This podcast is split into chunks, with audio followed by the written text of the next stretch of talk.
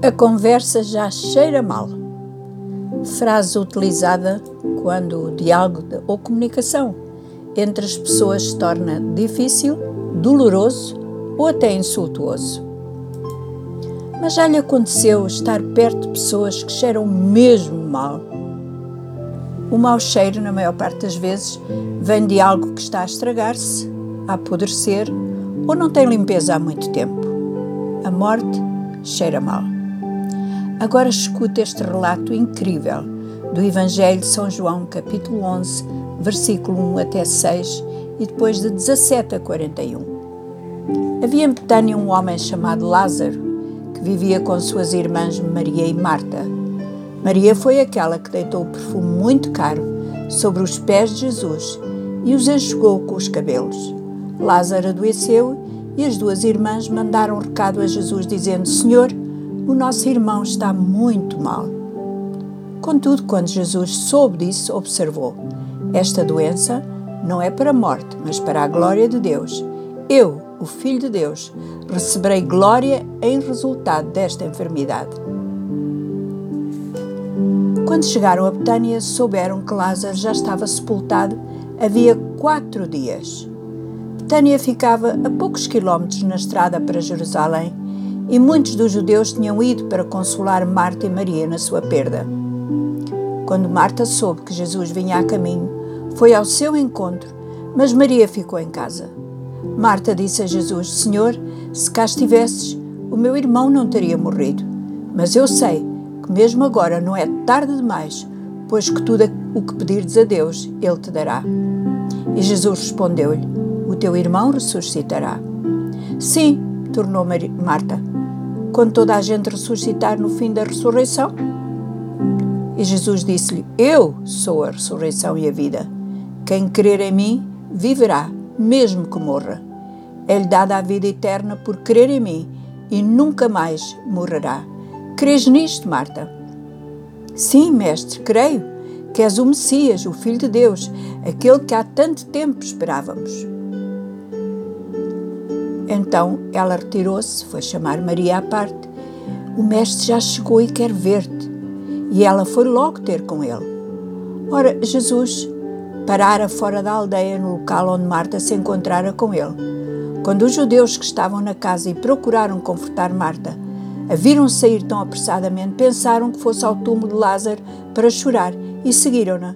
Chegada ao sítio onde Jesus se encontrava, Maria caiu-lhe aos pés, dizendo: Senhor, se estivesses aqui, o meu irmão não teria morrido.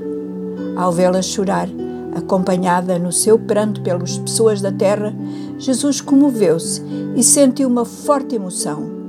Onde está ele sepultado? perguntou-lhe. Vem ver, disseram-lhe. E Jesus chorou.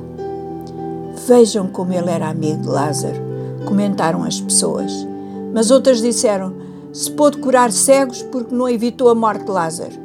E Jesus comoveu-se muito outra vez. Entretanto, chegaram ao sepulcro. Era uma gruta com uma pesada pedra a tapar a entrada. Retirem a pedra, ordenou Jesus. Mas Ma Marta, irmã de Lázaro, observou: já deve cheirar muito mal, porque há quatro dias que morreu. E Jesus respondeu: Não te disse que se quereres verás a glória de Deus? Rolaram a pedra. Jesus ergueu o olhar para o céu e disse: Pai, graças te dou porque me ouves. Tu ouves-me sempre, mas digo isto por causa de toda a gente que está aqui, para que creiam que me enviaste. Então Jesus mandou em voz muito forte: Lázaro, sai! E Lázaro surgiu, ainda todo envolvido em panos